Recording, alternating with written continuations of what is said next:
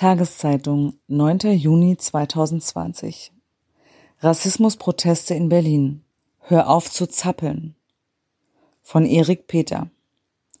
Bei den Demos gegen rassistische Polizeigewalt in Berlin wurden viele schwarze Demonstrantinnen verhaftet. Vier erzählen ihre Geschichte. Berlin. Taz. Mehr als 100.000 Menschen haben am Wochenende eine Bewegung gegen rassistische Polizeigewalt losgetreten. Nach der Ermordung des schwarzen US-Amerikaners George Floyd vor zwei Wochen haben sie sich deutschlandweit in den globalen Protest unter dem Motto Black Lives Matter eingereiht. Die größte Kundgebung mit circa 50.000 Teilnehmenden fand auf dem Berliner Alexanderplatz statt. Divers, friedlich und würdevoll. Bis zum Schluss. Dann änderte sich die Stimmung durch die Festnahme eines Demonstranten, der, so der Vorwurf, ein Einsatzfahrzeug beschädigt haben soll. Umstehende reagierten aufgebracht auf den Einsatz, der den Anlass der Demo zu untermauern schien. Es folgten Aggressionen von beiden Seiten. Dabei kam es zu vereinzelten Stein- und Flaschenwürfen und zu Polizeigewalt. 93 Personen wurden festgenommen viele von ihnen junge schwarze Männer. In Hamburg und Stuttgart kam es zu ähnlichen Szenen. In Hamburg wurden 35 überwiegend migrantische Jugendliche in Gewahrsam genommen. Der Polizeipräsident wies jede Kritik zurück und behauptete, eine linksextremistische Organisation hätte die Proteste gekapert.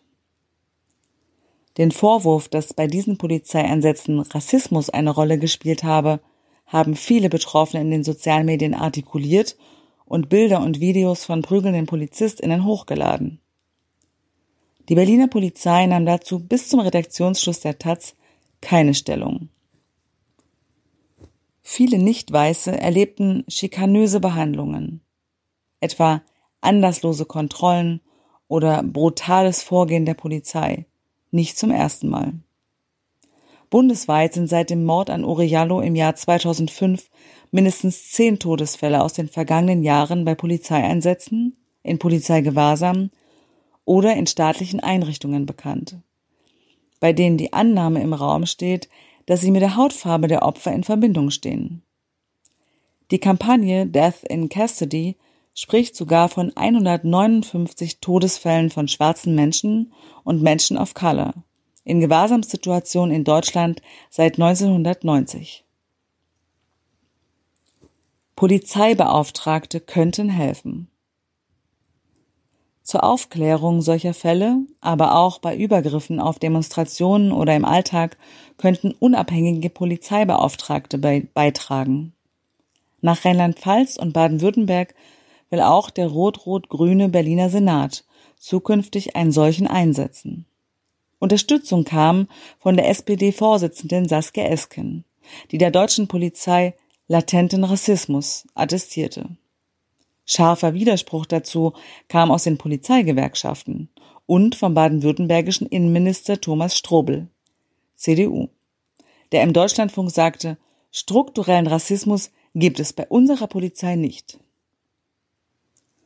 Oliver von Dobrowski, Vorsitzender des Vereins Polizei Grün, sagte dagegen der Taz, er freue sich, dass die Diskussion nun nach Deutschland schwappt. Es bestehe kein Zweifel, dass es auch hier Probleme mit rassistischem Polizeiverhalten, ob latent oder strukturell, gebe. Der Widerstand aus der Polizeilobby, zu der er auch konservative Politiker zählt, sei symptomatisch. Vier der am Samstag Festgenommenen haben der Taz ihre Erlebnisse erzählt. Subjektiv, aber gestützt auf Bild- und Videomaterial. Ihre Namen sind der Redaktion bekannt, einige wurden jedoch anonymisiert. Joel, 19, aus Berlin-Wedding. Mehrfach habe ich gesagt, ich kriege keine Luft. Während der Demo bin ich mit fünf Freunden auf die Baustelle neben dem Primark geklettert, weil der Platz total überfüllt war. Nach einiger Zeit kamen Polizisten, die uns aufforderten, herunterzugehen. Wir haben uns zum Ausgang bewegt, als ein Polizist hinter mir einen Junge in Gewahrsam nahm. Als die beiden an mir vorbeigingen, sagte der Polizist, ich soll ihnen Platz machen. Obwohl ich das getan habe, hat er mich zur Seite geschubst. Da war ein Engpass, neben mir waren aufgestapelte Steinplatten. Weil ich nicht dagegen fliegen wollte, habe ich im Fallen den Arm des Polizisten gepackt, um mich festzuhalten. Er hat direkt gesagt, ich solle mitkommen. Eine Polizistin kam dazu und gab mir einen Tritt in den Oberschenkel. Nachdem ich mich kurz entfernen konnte, um mich zu beruhigen, haben mich dann vier Polizisten gepackt und wollten mich zu Boden drücken. Sie haben mich heruntergedrückt und dabei auch meinen Kopf auf den Boden geschlagen. Davon habe ich einen Bluterguss am Auge und eine Schürfwunde. Liegend war mir dann durch meine Bauchtasche, die ich schräg über der Schulter trug, die Luft abgeschnürt. Bestimmt für 30 Sekunden. Mehrfach habe ich gesagt, ich kriege keine Luft. Die Antwort war nur, hör auf zu zappeln. Erst als ich in Handschellen war, wurde ich hochgezerrt und konnte ich wieder atmen. Es wurden dann Fotos von mir gemacht und meine Personalien aufgenommen. Sie sagten, dass sie mich eigentlich mitnehmen müssten, aber dann die Menge zu emotional reagieren würde. Also ließen sie mich nach 30 Minuten gehen. Ich soll eine Anzeige wegen Widerstand gegen Vollstreckungsbeamte bekommen. Lucy, 22, geboren in Potsdam, nigerianische Eltern. Ich will das Recht haben zu schreien. Ich bin mit Freunden zur Demo, nicht weil ich George Floyd umgebracht wurde, sondern weil ich hier geboren und aufgewachsen bin und immer Unterdrückung erlebt habe. Ich will nicht, dass meine Kinder diese Erfahrung machen müssen. Wir waren nicht bei der Silent Demo auf dem Platz, sondern haben uns als linker Block formiert. Wir Schwarzen wurden 200 Jahre zum Schweigen gebracht.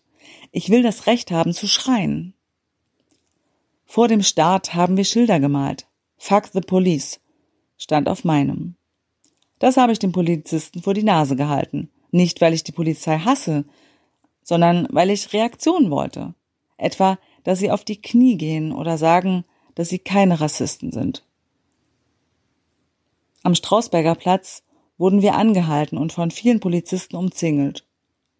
Über unsere Reden haben sie gelacht, auch darüber, dass wir diese durch den Lärm eines Polizeihubschraubers schlecht verstehen konnten. Dann wurde die Demo aufgelöst. Wir sollten uns entfernen, durften aber nicht zurück zum Alex. Meine Cousine, eine weiße Freundin und ich standen noch da. Dann kam ein Polizist zu mir und sagte, dass mein Schild illegal sei. Dabei trug ich es schon vier Stunden. Direkt danach schoben mich mehrere Polizisten zu einem Polizeiauto. Einige Leute sind dazwischen, da haben sie meine Cousine auch noch mitgenommen, die weiße Freundin aber stehen gelassen. Auf dem Schild meiner Cousine stand No Justice, No Peace. Dass da noch klein 1312, Old Cops are Bastards, die Redaktion, daneben stand, haben sie erst im Auto gesehen. Ich habe eine Anzeige wegen Beamtenbeleidigung bekommen, Sie eine wegen eines Krümels Weed. Marihuana, die Redaktion. Aching, 24, in Kenia geboren. Deutsche? Ich kann das gar nicht fassen. Ich wurde angezeigt wegen schwerer Körperverletzung, weil ich einen Glasaschenbecher auf eine Polizistin gekickt haben soll. Dabei war ich zum ersten Mal in meinem Leben auf einer Demo und habe den ganzen Tag versucht zu vermitteln. Ich habe Polizisten gesagt, dass wir keine Angst vor ihnen haben wollen, wenn wir sie sehen. Ich habe mich zwischen wütende Demonstranten und die Polizei gestellt und versucht zu schlichten. Jungs, die gerade geschubst wurden, habe ich dazu gebracht, einfach von der Polizei wegzutanzen. Als dann neben mir ein dünner arabischer Mann durch eine Polizeigruppe von seiner Freundin weggerissen wurde, bin ich auf einen Tisch eines Dönerimbisses gesprungen. Von dort habe ich gesehen, wie sie ihn mit Fäusten geschlagen haben. Vor Angst und Empörung habe ich geschrien. Ich bin dann von Tisch zu Tisch gesprungen. Auf dem letzten habe ich, es war noch glatt vom Regen, den Aschenbecher getroffen. Ich habe die Scherben auf dem Boden gesehen und bin sofort zum Besitzer, um mich zu entschuldigen. Danach bin ich weiter in Richtung Hackischer Markt gelaufen. Dort habe ich versucht, ein paar Teenager vor einer Polizeikette zu beruhigen. Plötzlich kam eine große Gruppe von Polizisten auf mich zu und warf mich zu Boden. Ich habe mich nicht gewehrt. Trotzdem wurde mein Arm dabei verdreht, mein Rock und mein Top zerrissen. Bei der Personalienfeststellung kam dann eine Polizistin und sagte, sie sei von dem Aschenbecher getroffen worden. Sofort meinten andere Polizisten, sie hätten das auch gesehen. Ich gehe aber davon aus, dass ich niemanden getroffen habe. Was mir auffiel, weiß aussehende Demonstranten wurden viel sanfter behandelt. Schwarze wurden gleich verhaftet. Ich kann das gar nicht fassen. Alphonse, 25, aus Berlin-Kreuzberg, geboren in Kamerun. Er sagte, sei ruhig oder ich prügle dich ins Krankenhaus. Ich bin erst zwei Stunden nach Demobeginn zum Alex gekommen. Als ich von Freunden von der tollen Atmosphäre gehört hatte, dass alles friedlich ist und die Leute feiern. Zuvor war ich nie auf einer Demo. Gegen 16.30 Uhr rannten dann auf einmal Menschen panisch an mir vorbei. Sehr junge und alte. Manche heulten. Ich bin in die Gegenrichtung gegangen und sah, wie die Polizei Leute schlägt. Weil ich helfen wollte, habe ich mich zwischen die Polizei und die Demonstranten gestellt. Ich habe einen Polizisten gefragt, was das soll. Die Antwort Sei ruhig, sonst werde ich dich gleich ins Krankenhaus prügeln. Genau so kam es dann auch. Plötzlich wurde ich angegriffen und in den Schwitzkasten genommen. Dabei bin ich auf den Bordstein gestürzt habe mir eine Platzwunde zugezogen und die Orientierung verloren. Ich habe mich dann ein paar Meter entfernt. Dann kam der zweite Angriff. Ich wurde gegen die Glasscheibe einer Tramhaltestelle geschubst und getreten. Dann bekam ich Handschellen, die so fest zugemacht wurden, dass ich meine linke Hand nicht mehr spürte. Ich habe gesagt, dass ich Schmerzen habe, aber es hieß nur, ich soll ruhig sein. Nachdem viel Zeit vergangen war, kam ich in eine Gefangenensammelstelle. Sie werfen mir schwere Körperverletzungen und Landfriedensbruch vor. Irgendwann wurde ich zu einem Polizeiarzt gebracht, der feststellte, dass meine Hand keine Reaktion mehr zeigte. Ich kam dann ins Krankenhaus, wo es hieß, dass vielleicht ein Nerv beschädigt ist. Für mich war das kein Zufall, sondern ein Fall von Rassismus. Es wurden vor allem Schwarze brutal verhaftet. Und das passiert immer wieder. Selbst bei einer normalen Kontrolle bin ich schon wie ein Schwerverbrecher behandelt worden. Taz, 8.6.2020 Zum Tag der Ozeane. Ein Weltwunder stirbt. Von Urs Welterlin. Das Great Barrier Reef in Australien kämpft ums Überleben. Schuld sind der Klimawandel und die Energiepolitik im Kohleland Australien. Für einen Mann, der gerade den größten Orgasmus der Welt miterlebt hat, macht Peter Harrison einen ziemlich unzufriedenen Eindruck. Das Great Barrier Reef ist in ernsthaften Schwierigkeiten, sagt der Meereswissenschaftler. Harrison, einer der führenden Korallenexperten der Welt, steht zusammen mit anderen Forschern und Tauchern auf dem Deck eines Ausflugsschiffs rund 30 Kilometer vor der Touristenstadt Cairn, Minuten nach einem Tauchgang. Es ist Mitternacht. Im dunklen Wasser des Pazifiks spiegelt sich der wolkenlose Sternenhimmel. Der Zeitpunkt ist ideal für die Taucher, um ein einzigartiges Naturspektakel beobachten zu können. Einmal im Jahr, während drei, vier Nächten, Leichenkorallen. Sie pumpen Milliarden Spermien und Eier ins Wasser. Die Tourismusbehörde des Bundesstaates Queensland vermarktet das Naturspektakel als den größten Orgasmus der Welt, in einem verzweifelten Versuch, Meldungen vom Tod des Riffs zu kontern.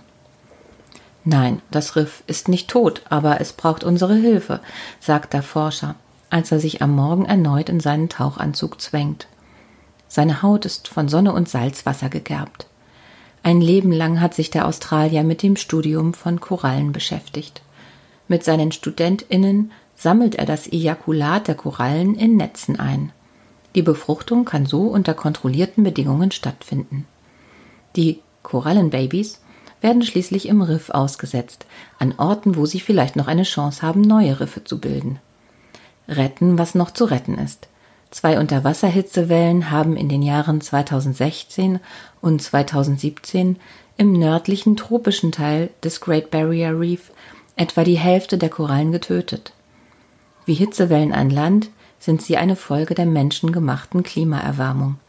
Eine weitere solche Hitzewelle, das wäre verheerend, fürchtet Harrison. Das Treffen mit Harrison fand im November statt, dem australischen Frühsommer. Harrisons Angst war berechtigt. In eine Zeit voller apokalyptischer Nachrichten über Buschfeuer und Covid-19 platzte die Meldung, dass sich im jüngsten australischen Sommer eine dritte Unterwasserhitzewelle durch das Riff gezogen hatte. Diesmal bis in die bisher kaum betroffenen kühleren Gewässer des Südens. Forscher waren hunderte Quadratkilometer des Riffs abgeflogen. Weiß, soweit das Auge reicht, berichtete einer schockiert. Korallenbleiche nennt sich das. Es ist weder neu noch ungewöhnlich. Seit Tausenden von Jahren kommt es immer wieder zu solchen Ereignissen. Dann, wenn sich in Riffen Temperatur und andere Umwelteinflüsse zu rasch verändern. Korallen sind empfindlich. Einige Arten reagieren selbst auf geringste Temperaturschwankungen mit einem selbstmörderisch anmutenden Prozess. Sie trennen sich von den Algen, die ihnen in einer faszinierenden Symbiose Nahrung und Farbe geben. Geschieht dies in einem überschaubaren Gebiet und nur kurzzeitig, können sie sich erholen. Auch die Farbenpracht kehrt zurück. Wenn der Stress aber anhält, wenn die Temperaturen nach einer zu kurzen Pause erneut steigen, können sie absterben. Das Ergebnis ist ein von schleimigen Algen überzogener, braungrüner Korallenschrott. Das Great Barrier Reef. Zwischeninformation. Das Ökosystem. Das Great Barrier Reef ist nicht ein einzelnes Riff, sondern eine Ansammlung von etwa 2500 einzelnen Riffformationen, die sich über 2300 Kilometer entlang der australischen Ostküste bis in die Gewässer vor Papua-Neuguinea ziehen. 400 Korallenarten, 1500 Fischarten und 4000 verschiedene Mollusken leben in diesem weltweit einzigartigen Ökosystem. Die Bedeutung Wegen seiner Funktion als Gebärsaal und Kinderstube für Fische und andere Meerestiere ist das Riff auch von größter Bedeutung für die Nahrungssicherheit von Millionen Menschen in den Anrainerstaaten des Pazifiks. Das Great Barrier Reef ist ein Wunder der Natur. Es wurde 1981 ins Register der Weltnaturerbe der UNESCO aufgenommen. Zwei Millionen Menschen besuchen das Riff im Jahr. Für Experten ist klar, dass die eskalierende Erwärmung der Erdatmosphäre der mit Abstand wichtigste Grund für die Temperaturerhöhungen in den Weltmeeren ist. Dazu kommt eine für Korallen tödliche Übersäuerung des Wassers, eine Folge der steigenden CO2-Belastung. Am Great Barrier Reef spielen noch andere Faktoren eine Rolle. Ein schwerer Schlag für das Ökosystem ist der korallenfressende Dornenkronenseestern, der sich vor allem in verschmutztem Wasser explosionsartig vermehrt. Die Tiere müssen von Tauchern von Hand einzeln mit einer Giftlösung getötet werden, eine arbeitsintensive Aufgabe im 345.000 Quadratkilometer großen Riff. Dazu kommt die Kontaminierung durch Abwässer in den Küstenregionen. Nährstoffe, Hormone, Gifte aus der Landwirtschaft fördern den Algenwuchs. Doch diese Gefahren seien geradezu verschwindend, wenn man sie mit der Bedrohung durch Klimaerwärmung vergleiche, sagt ein Forscher. Vier Autostunden südlich entlang der ostaustralischen Küste. Im Australian Institute of Marine Sciences steht Kate Quigley zwischen riesigen Aquarien. Der Raum ist in blaues Licht getaucht. Wir simulieren gerade die Nacht am Riff, sagt die Meeresbiologin. In jedem der flachen Behälter stehen Dutzende verschiedener Korallen, jede ein paar Zentimeter hoch. Wir holen sie aus dem warmen Norden des Great Barrier Reef und kreuzen sie mit Korallen aus dem kühleren Süden, erklärt Quigley. Ziel ist die Entwicklung eines neuen Genpools wärmeresistenter Korallen. Sie sollen später gezüchtet und ausgesetzt werden, um neue Kolonien zu bilden. Das Projekt zeige erste positive Resultate, erzählt Quigley mit dem zurückhaltenden Optimismus einer Wissenschaftlerin, die jedes ihrer Worte abwägt. Doch kaum ist das Tonband des Reporters ausgeschaltet, ändert sich ihr Gesichtsausdruck. Sie wirkt besorgt, ja traurig, als sie nach einer Antwort auf die Frage sucht, ob ein heute 20-jähriger Australier das Riff in 20 Jahren noch seinen Kindern zeigen könne. Wir tun unser Bestes, sagt sie zögernd. Dass viele australische Meereswissenschaftler und Klimatologen fürchten, sich in der Öffentlichkeit zu äußern, hat einen guten Grund. Man kann seinen Job verlieren oder die Projektfinanzierung, klagt eine andere Expertin, wenn man etwas gegen Kohle sagt. Die australische Regierung pumpt hunderte Millionen Dollar in Forschungsprojekte und in die Bekämpfung der Seesternplage. Ziel sei, das Riff widerstandsfähig zu machen, bestätigt die zuständige Ministerin Susan Lee. Kritiker sprechen von Augenwischerei. Solange solche Projekte nicht von der Reduzierung der Emissionen begleitet werden, ist es so, als ob man mit einem Gartenrechen Wasser einen Hügel hochschiebt, sagt Shani Tager von der Meeresschutzorganisation Australian Marine Conservation Society. Emissionsreduktion, das würde in Australien vor allem eines bedeuten, ein Ausstieg aus der Kohleindustrie. 70 Prozent des Stroms generiert das Land mit dem Verbrennen von Kohle, einem der klimaschädlichsten Rohstoffe überhaupt. Australien ist pro Kopf einer der größten Treibhausgasverursacher auf der Welt. Die Regierung weist zwar gerne darauf hin, dass das Land nur etwa nur für etwa 1,6 Prozent der globalen Emissionen verantwortlich sei. Wenn aber die Verschmutzung durch die Exporte seiner fossilen Brennstoffe dazugerechnet wird, sind es 5 Prozent. Für Wissenschaftler steht außer Frage, nur wenn der Großteil der Kohlevorräte im Boden bleibt, hat die Welt vielleicht eine Chance, den globalen Temperaturanstieg wirklich aufhalten zu können. Zwei Stunden Autofahrt weiter. Im Innern des Bundesstaats Queensland macht sich der Antikohle-Veteran David Anderson für seinen Einsatz bereit. Mit Rasterlocken auf dem Kopf und einem Kaffee in der Hand zeigt er in einem Camp tief im Busch Aktivisten aus aller Welt, wie sie mit friedlichen Mitteln einen Giganten in die Knie zwingen können. Der indische Rohstoffkonzern Adani baut in einer der geologisch reichsten Kohlelagerstätten auf der Welt eine riesige Steinkohlemine. Die Aktivisten beeinflussen über befreundete Umweltorganisationen im Ausland potenzielle Geldgeber und Zulieferer von Adani. Und das durchaus mit Erfolg. Die Deutsche Bank hat nach einer Prüfung der Fakten eine Finanzierung ausgeschlossen, um nicht mit einem Projekt in Verbindung gebracht zu werden, das laut Anderson die Rechte der lokalen Ureinwohner mit Füßen trete schon in der Bauphase massive Umweltschäden anrichte und schließlich für höhere CO2-Jahresemissionen verantwortlich sei als das Land Chile. Gigantische Frachter sollen die Kohle direkt nach Indien befördern, mitten durch das Great Barrier Reef, trotz der Gefahr einer Katastrophe durch auslaufendes Schweröl. Das Projekt ist eine Umweltkatastrophe und ein Schlag ins Gesicht für den weltweiten Klimaschutz, sagt Anderson. Deshalb blockieren die Aktivisten Zufahrtsstraßen und ketten sich an Bagger und Lastwagen, bis sie verhaftet werden. Dass die Protestgruppe das Projekt verhindern wird, ist allerdings unwahrscheinlich. Kohle ist für Australien ein Riesengeschäft.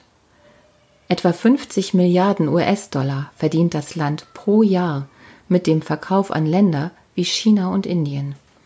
Die australische Klimapolitik ist ein ideologischer Grabenkampf dominiert von Politikern und Medien, die Erkenntnisse über den Klimawandel bezweifeln oder komplett ablehnen. Und dies, obwohl gerade die jüngsten Buschfeuer gezeigt haben, welche katastrophalen Folgen höhere Durchschnittstemperaturen in Australien schon heute haben. Der australische Premierminister Scott Morrison kam einmal mit einem Klumpen Kohle in der Hand ins Parlament und meinte, man müsse davor keine Angst haben. Er behauptet, dass es keine Beweise gibt, die Australiens Kohle Kohlenstoffemissionen mit der Schwere der Buschfeuer in Verbindung bringen, so der Investigativjournalist Michael West. Diese nackte Leugnung der Physik sei nicht nur gefährlich, trügerisch, beleidigend und fahrlässig, sie sei auch ein Zeichen dafür, dass der Staat von wirtschaftlichen Interessen gefangen sei. Tatsächlich unterstützt die Rohstoffindustrie die führenden Parteien Australiens, jedes Jahr mit Millionen Dollar an Spenden. Es ist gut investiertes Geld. Auch auf internationaler Ebene tut die australische Regierung ihr Bestes, um Bemühungen für besseren Klimaschutz zu verlangsamen und die Lebensspanne der Industrie zu verlängern. Energieminister Angus Taylor wird dafür mitverantwortlich gemacht, dass die jüngsten Klimaverhandlungen in Madrid in den Augen vieler Beobachter gescheitert sind. Zurück in Cairn, Sonnenuntergang an der Flaniermeile am Strand. Nur eine Handvoll Leute sind zu sehen, wo um diese Zeit normalerweise Tausende spazieren. Die Grillanlagen sind verlassen, die meisten Geschäfte geschlossen. Covid-19 hat die Reiseindustrie lahmgelegt. Wann die Touristenschiffe wieder zum Riff fahren werden, weiß niemand. Viele haben ihren Job verloren. Tauchlehrer, Zimmermädchen, Köche. Priorität hat die Reiseindustrie trotzdem nicht für die australische Regierung, obwohl sie allein am Riff fast 70.000 Arbeitsplätze sichert, im Gegensatz zur gesamten Kohleindustrie mit ein paar tausend. Auch eine andere nachhaltige Industrie, Solar- und Windkraft, dürfte wenig von den Milliarden Dollar spüren, die die australische Regierung nach Covid-19 in den Wiederaufbau der Wirtschaft fließen lassen wird. Denn die Regierung will weiter auf die Fossilen bauen, wie der Energieminister Angus Taylor jüngst bestätigte, trotz deren schwindender Bedeutung im globalen Energiemix. Ich weiß nicht, was für eine Zukunft wir haben werden, sagt der 29-jährige Ken, der seit vier Jahren in Cairn lebt und auf einem Ausflugsschiff arbeitet. Er will aus Angst um seinen Job seinen wirklichen Namen nicht gedruckt sehen, denn offiziell gibt sich die Riffindustrie optimistisch. Noch gibt es genügend Plätze, in denen die Schäden für Touristen nicht unmittelbar zu sehen sind. Einzelne Betreiber sprechen zwar das Thema Klimawandel an, allerdings unter dem Vorbehalt, dass wir der Kohleindustrie nichts vorschreiben können. Gäste, die nach einem Schnorchelgang enttäuscht sind von der mangelnden Farbenpracht, werden auch schon mal belehrt, die farbigen Bilder in den Verkaufsbroschüren seien eben mit Photoshop bearbeitet. Wer die offizielle Linie nicht teile, habe es jedenfalls schwer, sagt Ken. Er wünscht sich von der Reiseindustrie ein entschiedeneres Auftreten in Canberra. Denn wenn es das Riff nicht mehr gibt, gibt es auch uns nicht mehr. Auch die internationale Gemeinschaft müsse endlich aktiv werden. Das Riff gehört der ganzen Welt. Wir Australier sind nur die Verwalter. Und wir machen einen verdammt schlechten Job. Taz, 7. Juni 2020. Gender Sternchen, Doppelpunkt, Gender Gap, Binnen-I, Protokolle Peter Weisenburger und Simon Sales Prado. Immer mehr Menschen in den Medien achten darauf, inklusiv zu sprechen oder zu gendern. Medienschaffende berichten, wie sie sich die Sprechweise angeeignet haben, warum sie wichtig ist und wie das Publikum reagiert. Ich erlebe Abwehr. Manchmal, gerade wenn Leute sich das Innen erst angewöhnen, kann es etwas unbeholfen wirken. Ich musste auch erst lernen, wie es am besten funktioniert. Manche Wörter habe ich anfangs geübt. Wie geht es am besten? Wie klingt es runder? Es kommt auch auf die Tagesform an. Wenn es mal mit dem Innen nicht funktioniert für mich, nehme ich eine andere Form, etwa Studierende, die Partizipialkonstruktion. Die Sprache ist gerade im Fluss, also kann man sich der Varianten bedienen, die zur Verfügung stehen. Man muss das trainieren, klar, damit es ohne Nachdenken kommt, auch live. Mittlerweile spreche ich aber ganz normal im Alltag so. Der Deutschlandfunk ist ein eher konservativer Sender, unsere Hörenden im Schnitt eher älter und eher männlich. Ich erlebe da viele Abwehrreaktionen, auch unflätige. Menschen, die sich nicht vorschreiben lassen wollen, wie sie zu sprechen haben, wollen es mir vorschreiben. Aber es gibt auch sehr viele Rückmeldungen von Menschen, die dankbar sind, weil sie sich erstmals wahrgenommen und sichtbar fühlen. Das Gute am Deutschlandfunk ist, am Mikro bin ich selbst verantwortlich, auch wenn ich mich natürlich eng abstimme mit der Redaktion. Wenn ich auf Sendung bin, bin ich frei. Das gilt auch fürs Gendern. Im Sender werde ich dafür auch kritisiert, viele finden es unnatürlich. Aber Kritik in der Redaktion ist normal, man ist ja auch in anderen Fragen mal uneins. Mir ist vor allem wichtig, dass sich Frauen und Personen, die sich außerhalb des Binären verordnen, angesprochen fühlen. Mittlerweile ziehen KollegInnen nach, was mich freut. Ich finde es aber auch nicht schlimm, dass andere darauf nicht achten mögen. Es gibt ja auch viele Hörerinnen und Hörer, die es doof finden, wie ich spreche. Die finden sich dann bei jemand anderem besser wieder. Ann-Kathrin Büsker moderiert die Morgensendung im Deutschlandfunk. Stolpern kann gut sein. Klar ist Gendern erstmal eine Umgewöhnung, aber wir haben uns ja auch irgendwann dran gewöhnt, nicht mehr in D-Mark zu bezahlen. Am Anfang stolpert man öfter, irgendwann fällt es gar nicht mehr auf. Ich bin noch in der Transitionsphase, am Ausprobieren, manchmal vergesse ich es auch einfach. Beim ZDF steht es mir frei, ob ich den Genderstern mitspreche. In der Aspekte-Redaktion sind manche KollegInnen dafür, manche dagegen. Die Grundprämisse aber, dass Gleichberechtigung wünschenswert ist, teilen wir alle. Ich kann nachvollziehen, dass es schwer fällt, die richtige Lösung zu finden. Jede hat Vor- und Nachteile. Aus meiner Sicht ist das Sternchen gesprochen als kleine Pause die plausibelste, auch wenn man drüber stolpert. Beziehungsweise kann gerade das Stolpern etwas Gutes sein, denn so kommt man ins Nachdenken. Klar ist für mich persönlich, nicht gendern ist in jedem Fall die schlechteste Lösung.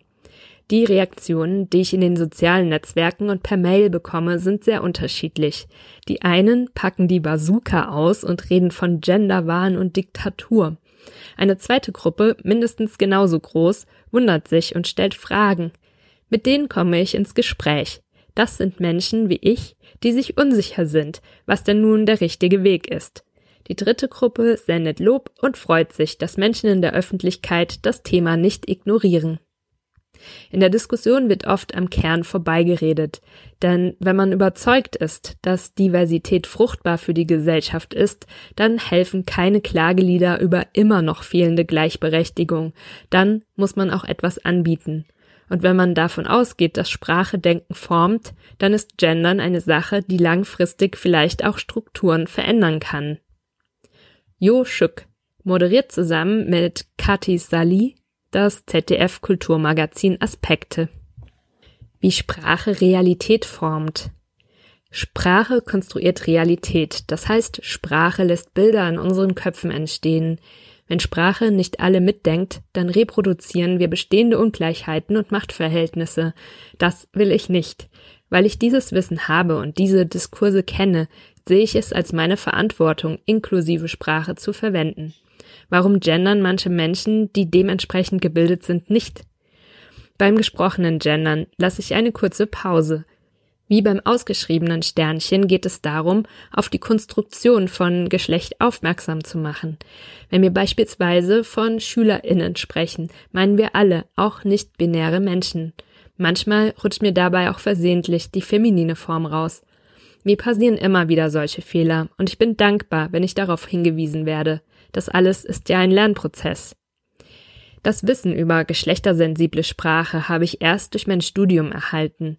Damals fand ich diesen Gedanken super. Ich glaube, weil ich als schwarze Frau ja auf eine besondere Art erlebe, wie Sprache die Realität formt, hat die Funktion von geschlechtersensibler Sprache für mich schnell Sinn ergeben. Bis ich selbst gegendert gesprochen habe, vergingen aber noch ein, zwei Jahre. Es hat Menschen gebraucht, die mir das vorgelebt und es zur Normalität gemacht haben. Genau das wollen wir bei Erklär mir mal erreichen, besonders mit der Reichweite, die wir jetzt haben. Mir ist es dabei wichtig, ganz grundsätzlich nicht, nicht diskriminierende Sprache zu verwenden. Das heißt, gegenderte Sprache ja, aber immer auch antirassistische, generell antidiskriminierende Sprache. Wenn wir wissen, dass Sprache Ungleichheiten reproduziert, Warum nicht gleich so sprechen, dass alle mitgedacht werden? Victoria Jeffries ist Produzentin beim Instagram-Kanal Erklär mir mal. Das geht ganz intuitiv. Wir haben bei der Lage der Nation einen vergleichsweise hohen Frauenanteil unter den HörerInnen. 40 Prozent laut unseren Umfragen. Schöner wäre zwar 50-50, aber wir vermuten, dass das für Podcasts, die nicht explizit die sich nicht explizit an Frauen richten, ein ganz guter Wert ist. Umso wichtiger ist uns, dass wir die Hörerinnen auch adressieren, dass sie sich sprachlich bei uns wohlfühlen. Wir haben immer schon weibliche und männliche Formen nebeneinander gesprochen, also Hörerinnen und Hörer oder gemischt, Beamtinnen und Polizisten. Dass wir das Gendersternchen hörbar mitsprechen als kleinen Stopp, das ist neu. Die Reaktionen sind überwiegend positiv, aber wir werden auch immer wieder kritisiert. Vor allem aus zwei Perspektiven von Sprachpuristen, die uns vorhalten, wir würden die Sprache verhunzen, und dann sind da die Gleichberechtigungsskeptiker, die darauf bestehen, dass alle in der männlichen Form mitgemeint seien. In der Tat finde ich das gesprochene Sternchen akustisch gewöhnungsbedürftig. Ich verspüre da ein ästhetisches Unwohlsein. Deswegen mischen wir weiterhin die Varianten des Genderns. Mal mit gesprochenem Stern, mal nebeneinander, mal gemischt damit es nicht eintönig oder zwanghaft wird. Was mir hingegen nicht schwer fällt, ist daran zu denken. Das geht inzwischen ganz intuitiv. Gendern sollte eine Selbstverständlichkeit sein. Wir sollten alle Menschen sprachlich benennen, die gemeint sind. Es kann nicht sein, dass man nur von Männern spricht, wenn alle gemeint sind. Sprache prägt das Bewusstsein. Wir wollen einen Beitrag dazu leisten, alle Menschen hörbar zu machen, wahrnehmbar. Das schließt auch nicht-binäre Menschen mit ein. Die zu erheben haben wir in unserer Umfrage damals übrigens versäumt. Das machen wir beim nächsten Mal besser. Ulf Bürmeier moderiert zusammen mit Philipp Banse den Politik-Podcast Lage der Nationen. Inklusiv schreiben und sprechen. In der geschriebenen, gendersensiblen Sprache wird das große I, der Stern, der Unterstrich oder der Doppelpunkt eingesetzt zwischen dem männlichen Wort Stamm und dem weiblichen Suffix innen. Beim Sprechen tritt an dieser Stelle der Kehlkopf-Knacklaut. Dieser Konsonant heißt auch Glottesverschluss und ist wohl der deutscheste Stimmlaut. Der Knacklaut entsteht durch Verschluss der Stimmritze im Kehlkopf. Das Deutsche knackt ständig. An Wortanfängen wie alt, in oder und, aber auch mitten im Wort wie bei beeindrucken. Beim inklusiven Sprechen wird geknackt. ZuschauerInnen. Damit man nicht die weibliche und männliche Form zugleich aufsagen muss. Oder damit alle Geschlechter mit angesprochen sind. Die Forschung legt nahe, dass inklusives Sprechen Stereotypen entgegenwirkt. So haben ForscherInnen der Freien Universität Berlin festgestellt, dass sich Grundschulkinder bestimmte Berufe eher dann selbst zutrauten, wenn diese gegendert vorgelesen wurden. Brief aus Warschau von Nils Kadritzke Man muss das Beste daraus machen, riet mein Freund Lukas, der an der Uni Warschau neuere Sozialgeschichte lehrt. Als das Corona-Semester begann, war er froh um die freie Zeit in der häuslichen Quarantäne, endlich konnte er die längere Abhandlung beenden, die sich mit den unterschiedlichen Arten und Funktionen von Fußnoten befasst. Der Text war fertig, er musste nur noch die Fußnoten überarbeiten. Was aber kann ich aus meiner Corona-Zeit in Polen machen? Im Frühjahr ist Warschau eine sehr schöne Stadt, normalerweise. Aber was heißt dieser Tage normal, wo fast alles unfreiwillig geworden ist, auch die Dauer meines Aufenthalts? Als ich im März, aus höchst privaten Gründen, den Berlin-Warschau-Express buchte, wusste ich, dass ich nicht wissen konnte, wann ich wieder zurück nach Berlin fahren würde. Jetzt geht die Ungewissheit in den dritten Monat und es wird mühsamer, das Beste daraus zu machen. Vielleicht hilft ein Brief aus Warschau, mich aus den Träumen zu holen, die auf einer griechischen Insel spielen, während ich an der Weichsel entlang trotte und vom naturbelassenen Ostufer die Sandbänke, die hier als Strände gelten, höhnisch herübergrüßen. Nichts gegen das Weichselufer, es ist meine tägliche Rettung, nachdem es zwei Wochen lang zur Sperrzone erklärt worden war, um Jogger, Radfahrer und Skater voneinander fernzuhalten. Dabei war in den Straßen Spazierengehen, Joggen und Radfahren erlaubt. Der Gesundheitsminister hatte sogar empfohlen, täglich an die frische Luft zu gehen. Die dieses Jahr übrigens besonders frisch ist, weil Corona den Warschauer Smog vertrieben hat. Anderer Meinung war der Innenminister, der verfügte, dass jeder Ausgang einer Begründung bedürfe. Wer die Frage, wohin des Wegs, nicht eindeutig beantworten konnte, musste mit einer deftigen Geldstrafe rechnen. Die Direktive verwirrte selbst die Polizisten. Die meisten beließen es, wenn sie jemanden beim ziellosen Spazierengehen anhielten, bei dem väterlichen Rat, möglichst direkt nach Hause zu gehen. Die Nachsicht der Warschauer Ordnungshüter rührte auch von den Widersprüchen auf politischer Ebene. Zu den Zumutungen, die das Peace-Regime tagtäglich bietet, gehört die Immunität der Herrschenden gegenüber den Regeln, die für die Untertanen gelten sollen. Wie etwa das Abstandsgebot. Die Gedenkfeier zum zehnten Jahrestag des Flugzeugunglücks von Smolensk, bei dem am 10. April 2010 der damalige Staatspräsident Lech Kaczynski und 95 weitere Menschen zu Tode kamen, fand zwar ohne Publikum statt, aber als Jaroslaw Kaczynski, der wahre und keineswegs heimliche Machthaber Polens, seinen verstorbenen Bruder ehrte, standen die Peace-Größen Schulter an Schulter stramm. Am selben Tag besuchte der Peace-Chef, von Leibwächtern begleitet, das Grab seiner Mutter auf dem Warschauer Powozki-Friedhof, der wie alle Friedhöfe im Land wegen Corona für normale Sterbliche gesperrt war. Das privilegierte Gedenken inspirierte den Rocksänger Karschik Staszewski zu einem Song mit dem Titel Dein Schmerz ist besser als meiner. Ohne Namen zu nennen, traf Karschik damit die Stimmung vieler Bürgerinnen und Bürger. Der Song landete bei der wöchentlichen Hitparade des Senders Polski Radio Che auf Platz 1. Eine Woche später ließ der Chefredakteur von Polski Radio Che die Karschik-Ballade nachträglich auf den vierten Platz zurückstufen. Seitdem haben sich die Regierenden immer wieder an ihren eigenen Regeln vorbeibenommen. Kürzlich war es Mateusz Morawiecki, seines Zeichens Ministerpräsident unter Kaczynski, der in einem Restaurant gegen das Abstandsgebot verstieß. Danach ließ der Regierungschef erklären, er habe die verbindlichen Regeln für eine bloße Empfehlung gehalten. Seitdem haben die polnischen Untertanen die Wahl, ob sie sich über die Arroganz oder die Ignoranz der Macht aufregen sollen. Die Machthaber hatten andere Sorgen. Eigentlich wollten sie, trotz Pandemie, den Staatspräsidenten Andrzej Duda in seinem Amt bestätigen lassen. Doch dann entwickelte sich um die Präsidentenwahl eine Groteske, die immer undurchschaubarer wurde.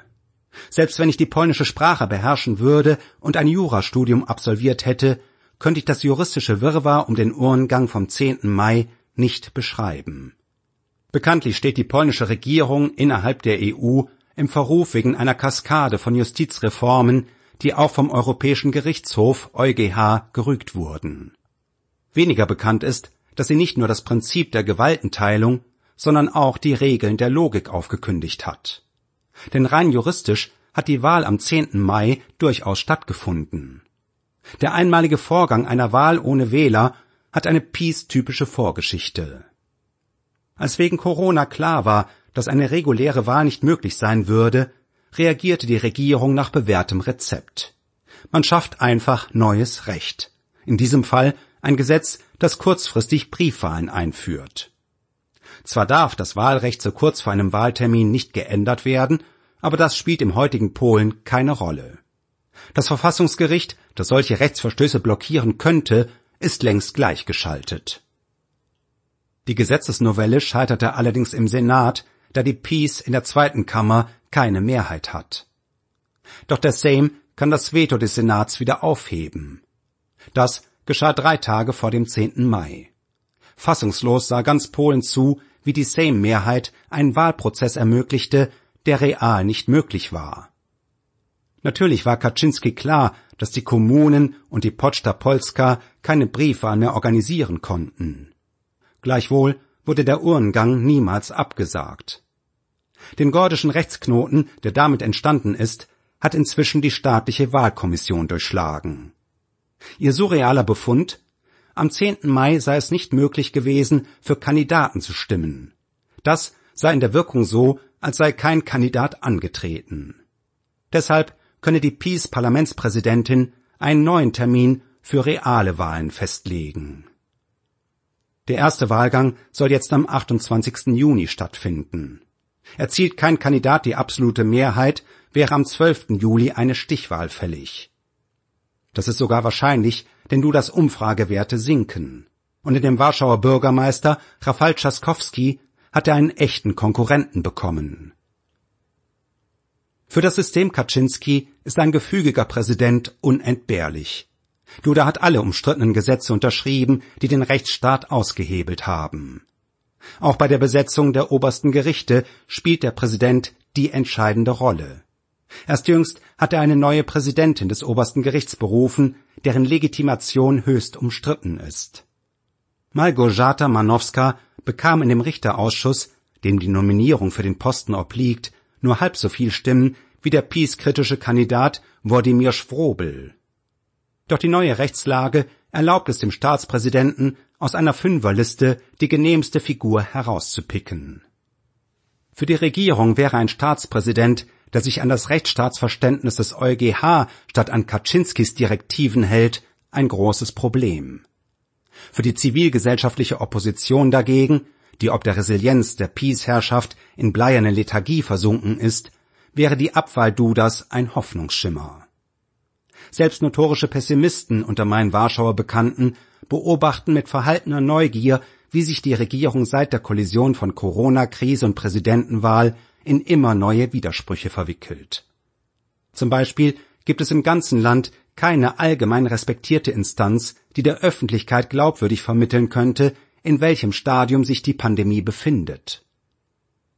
Die subversive Kraft der Widersprüche, der gute alte Maulwurf, der das Terrain der alten Herrschaft unterwühlt, war stets die letzte Hoffnung der Linken. In Polen hatten viele selbst diese Hoffnung aufgegeben. Jetzt aber sehen sie die Zweifel an den Corona-Zahlen und die Angst vor einer Rezession wachsen. Über die aufziehende Wirtschaftskrise verliert die Regierung kein Wort. Aber sie ist der Elefant im Raum, der ihre ganze Wahltermintaktik bestimmt. Zu fürchten hat die Regierung auch die von den Meteorologen vorausgesagte sommerliche Dürre und den darauf folgenden Anstieg der Lebensmittelpreise. Die Gefahr kann ich, wenn ich an der Weichsel entlang trotte, vom digitalen Wasserstandsanzeiger ablesen. Der Pegel stand schon bei 117 Zentimetern, jetzt sinkt er wieder. Im April war er bereits unter 50 gefallen. Wie hoch das Wasser der Weichsel am Wahltermin stehen wird, weiß der Himmel. Und nicht einmal der kann wissen, ob der 28. Juni realer ist, als es der 10. Mai war. Duda hat eine Corona-Klausel unterschrieben wonach die Wahlkommission auf Antrag des Gesundheitsministers für bestimmte Wahlbezirke eine obligatorische Briefwahl anordnen kann. Ob die Voraussetzungen dafür geschaffen werden, ist ungewiss. Die neue Klausel bringt manche auf finstere Gedanken. Kaczynski könnte womöglich, falls Duda eine Niederlage droht, den epidemiologischen Notstand ausrufen und die Wahl auf unbestimmte Zeit verschieben. Mein Freund Lukas dagegen konnte sein Aufsatz immer noch nicht vollenden. Die vom Virus verordnete digitale Lehrtätigkeit hat ihm viel Zeit geraubt. Und die Wirren um die Corona-Wahlen haben ihn so intensiv beschäftigt, dass die Fußnoten über die Fußnoten weiter warten müssen. Nils Kadritzke ist Mitglied der Berliner Redaktion. Taz, 10. Juni 2020 Prozess gegen SS-Wachmann. Ohne Erinnerung und Anteilnahme. Von Andreas Speit. Nach 75 Jahren muss sich ein ehemaliger KZ-Wachmann vor Gericht für Beihilfe zum Mord verantworten. Reglos verfolgt er die Aussagen von Überlebenden. Hamburg. Taz. Filzhut, Sonnenbrille und Aktendeckel. Mit diesem Sichtschutz schiebt seit dem 17. Oktober 2019 ein Justizbeamter Bruno D. im Rollstuhl an den über 30 Sitzungstagen zur Verhandlung vor der Jugendstrafkammer des Hamburger Landgerichts. Die Jugendstrafkammer deswegen, weil Bruno D. damals 17 Jahre alt war der ehemalige SS-Wachmann muss sich wegen der Beihilfe zum Mord in 5230 Fällen zwischen dem 9. August 1944 und dem 26. April 1945 im KZ Stutthof verantworten. Schon zu Beginn erklärte der heute 93-Jährige nicht schuldig und sagte, vom Herzen aus wäre er kein SS-Mann gewesen – seinen Lebensabend habe er sich anders vorgestellt. Am gestrigen Verhandlungstag betonte Bruno D.s Verteidiger, dass D. durch Erziehung und Chorgeist keine eigene Handlungsoption habe sehen können.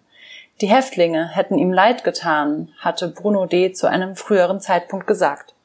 Doch die Berichte von Überlebenden des Lagers nahe Danzig haben ihn nicht sichtbar bewegt. Am 33. Verhandlungstag ließ sich bei der Aussage des Zeugen David Ackermann aber nicht mehr feststellen, ob der Beschuldigte erneut reglos dasitzt. Seit der Corona-Pandemie kann das Verfahren zum Schutz des 93-jährigen Angeklagten nur noch durch eine Audioübertragung aus dem Gerichtssaal in einen anderen Raum verfolgt werden. Dem hohen Alter von Bruno D. ist auch geschuldet, dass eine Sitzung nur zwei Stunden dauern darf. Aus Lautsprechern war am Mittwoch vergangener Woche die Stimme David Ackermanns zu hören, der per Video aus Israel zugeschaltet war. Die Leitung brach gelegentlich ab, doch die Worte des fast 90-Jährigen, der als letzter von fünf Überlebenden der 41 Nebenkläger aussagte, halten im Gericht nach. Ich war nur noch ein Viertelmensch, sagt er. 25 Kilo wog er bei seiner Befreiung durch die britische Armee nahe Neustadt an der Ostsee. In den letzten Apriltagen 1945 hatte die SS ihn mit weiteren 350 Häftlingen von Stutthof mit zwei Schiffen über die Ostsee nach Schleswig-Holstein deportiert. Kaltblütige Morde. Allein durch die Enge starben Menschen, berichtete Ackermann und sagte, nur durch Glück habe er im Schiff eine Nische entdeckt, in die er mit zwei Mithäftlingen schlüpfen konnte, so dass sie etwas mehr Platz hatten. Gab es zu trinken und zu essen? fragte die Vorsitzende Richterin Anne Meyer-Göring. Nein, nichts. Er habe Meerwasser getrunken, daraufhin schwollen seine Füße stark an. Glück haben er und sein Freund auch gehabt, als sie die letzten 50 Meter zur Küste gerade noch schafften, während ein SS-Offizier mit einer Pistole diejenigen erschoss, die nur noch sitzen oder liegen konnten. Kaltblütig. Sechs oder sieben in seiner Nähe. Auf dem Weg nach Neustadt habe die SS am 3. Mai 1945 alle 100 Meter die, die letzte Reihe der Häftlinge ins Wasser gejagt, um sie zu erschießen. Sie wollten unsere Zahl verringern, berichtete Ackermann. Mit seinen Eltern und seiner Schwester kam er im Alter von 14 Jahren in das KZ Stutthof. Seine Eltern überlebten das erste Lager außerhalb der deutschen Grenzen nicht. Im Sommer 1944 begann in Stutthof die systematische Tötung.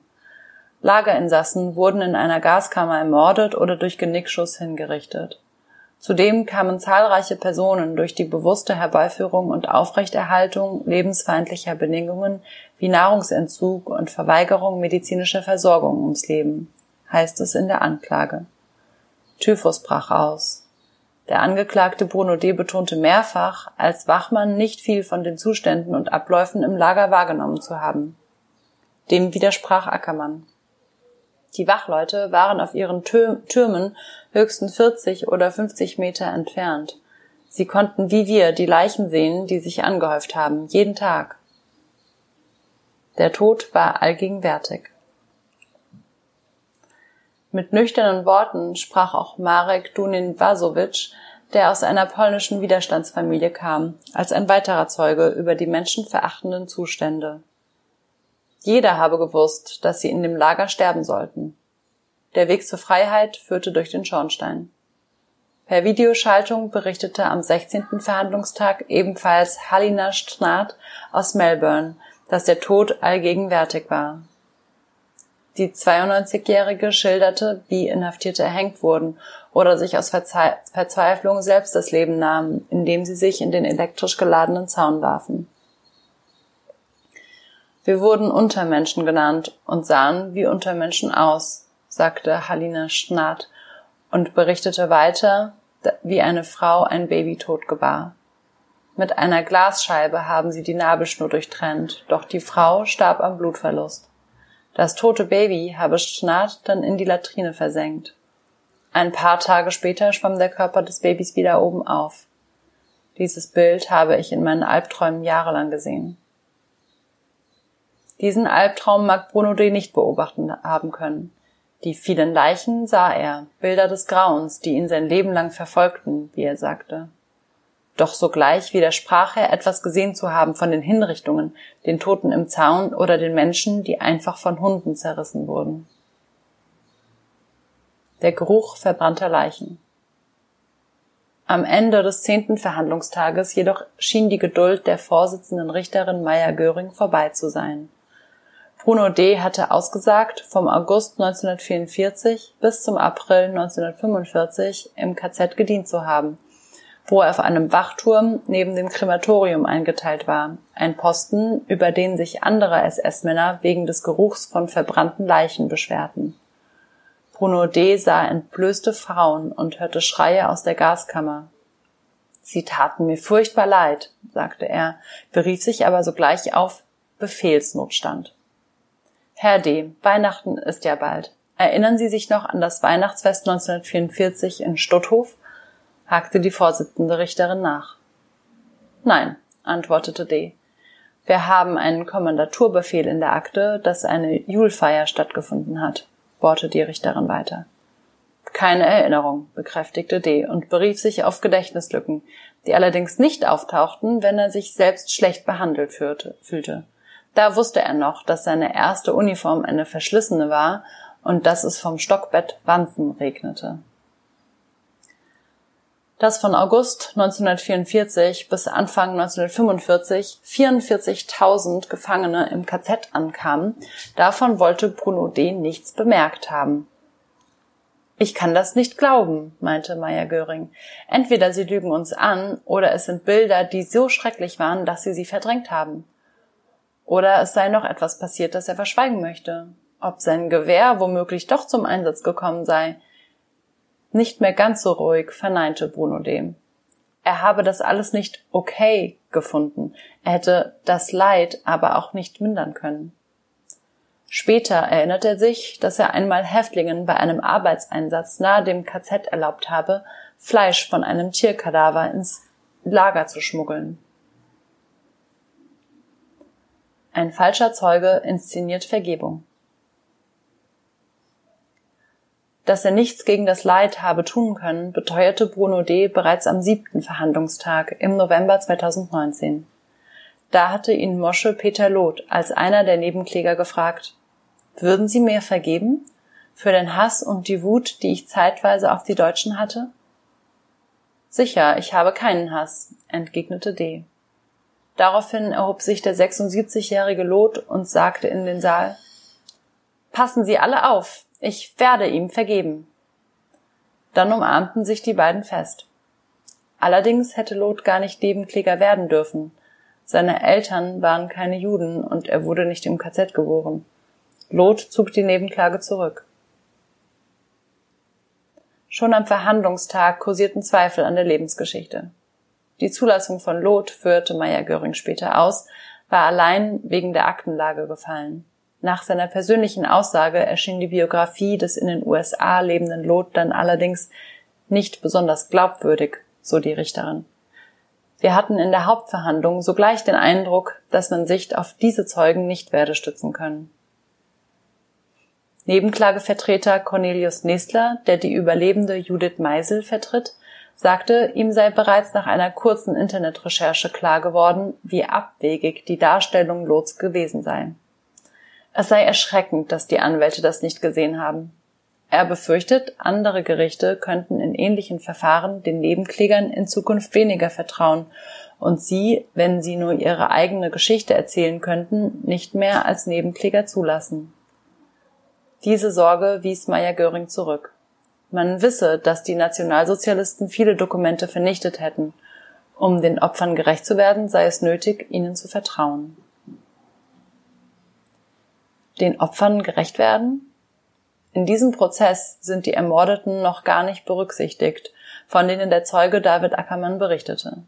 257 Häftlinge aus dem KZ Stutthof wurden am 3. Mai 1945 von SS-Wachmännern und Marinesoldaten bei Neustadt umgebracht. Bruno, Bruno D. räumte ein, vor Ort gewesen zu sein und auch, dass einige erschossen wurden. Der als Gutachter hinzugezogene Historiker Reimer Möller nannte das Massaker von Neustadt das zweitgrößte Gewaltverbrechen in Norddeutschland in der Endphase.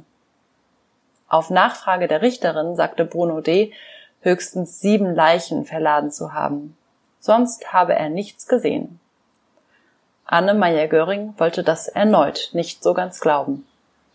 Am 23. Juli wird das Urteil erwartet. Warum erst jetzt?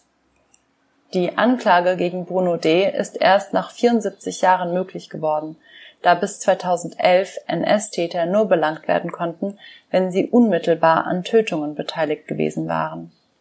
Mit dem Urteil gegen John Demjanjuk, der im Vernichtungslager Sobibor Wachmann gewesen war, änderte sich die Rechtslage. Demjanjuk wurde 2011 wegen Beihilfe zum Mord in mehr als 28.000 Fällen verurteilt. Seitdem ist es zu weiteren Anklagen wegen Beihilfe gekommen